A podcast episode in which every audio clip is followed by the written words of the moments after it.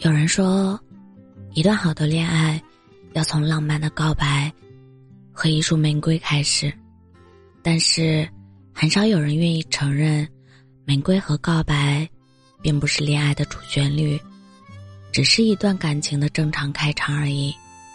当恋爱褪去热恋期的玫瑰色，曾经脸红心跳的故事，变成生活里再普通不过的瞬间，真正的失恋。和考验，才刚刚开始。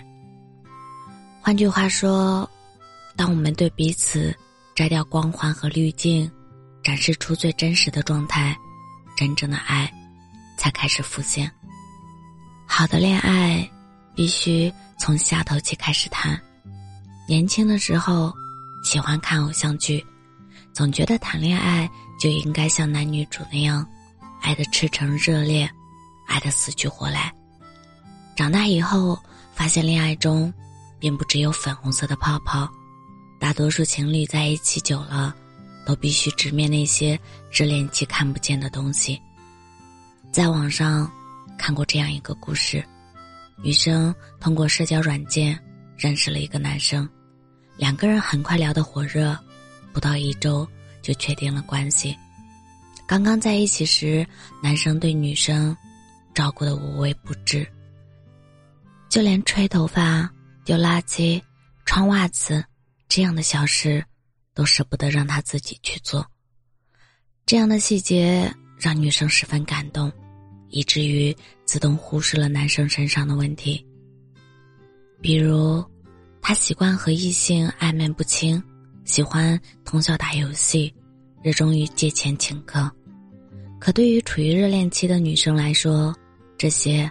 都被他当成了洒脱和可爱。他们分手的原因很简单：男生变得不再主动和细心，女生则觉得对方的生活很下头，再也找不到最初喜欢的样子。其实，我挺能理解他们的。不是每一对情侣都能接受真实的对方。热恋期结束，大多数人面对另一半的下头行为，都选择了主动分手。亲密关系是人性的试炼场，真正相爱的两个人，不仅要能享受热恋的美好，也要能凭相处的默契和爱人的能力，经营好一段长期稳定的关系。朋友小维去年结婚了，她和男朋友高中的时候就认识，大学谈了四年，毕业工作后又谈了三年，最终牵起对方的手。一起敬了来宾的酒。大家都很好奇，要有多喜欢一个人，才能从校园走向婚纱，把接近八年的青春交付到一个人身上。他说：“网上有一句话很现实，两个人在一起，一定有无数次想要分手和掐死对方的瞬间，但是感情嘛，拼的就是包容和磨合。”结婚之前，她觉得男友是个浪漫大方的男人。可是结婚后发现，他也会在一些小钱上斤斤计较。以前两个人吵架，男友总会哄着她，让着她；可结婚后，吵架涉及到原则性问题，男友也会跟她理论一番。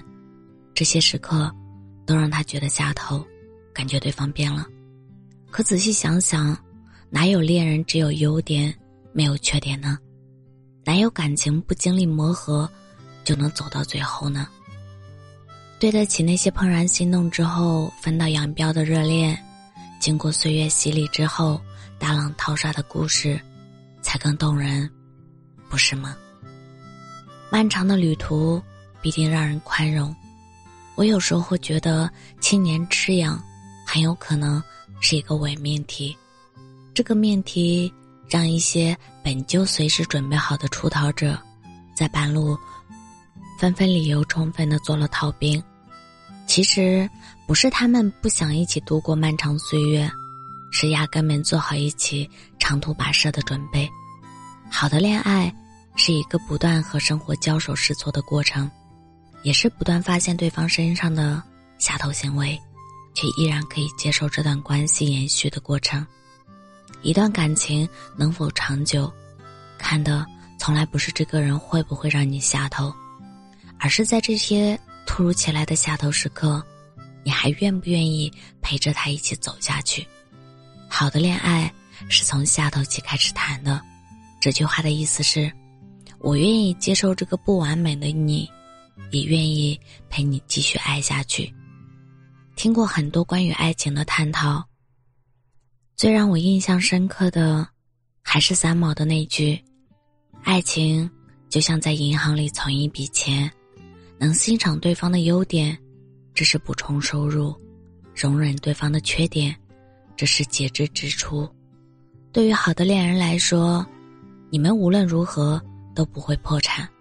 爱与被爱，包容与珍惜，都是你们最大的财富。”支撑着你们度过余生的漫长岁月。愿你尽快找到携手一生的人。我是真真，感谢您的收听，晚安。